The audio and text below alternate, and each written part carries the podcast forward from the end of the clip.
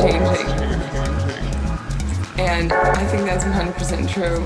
And the sooner people begin to remember that, because it is a pretty basic thing about our reality, that it always changes. That's the true nature of this reality. reality,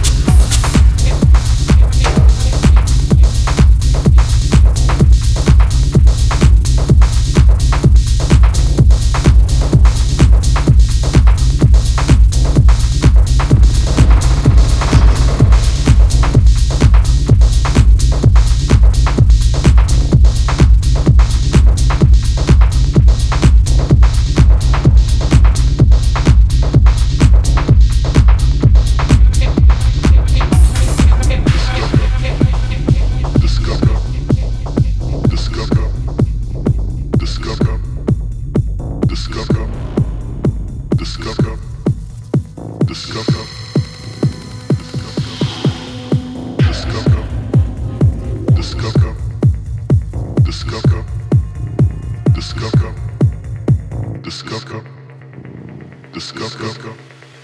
discover.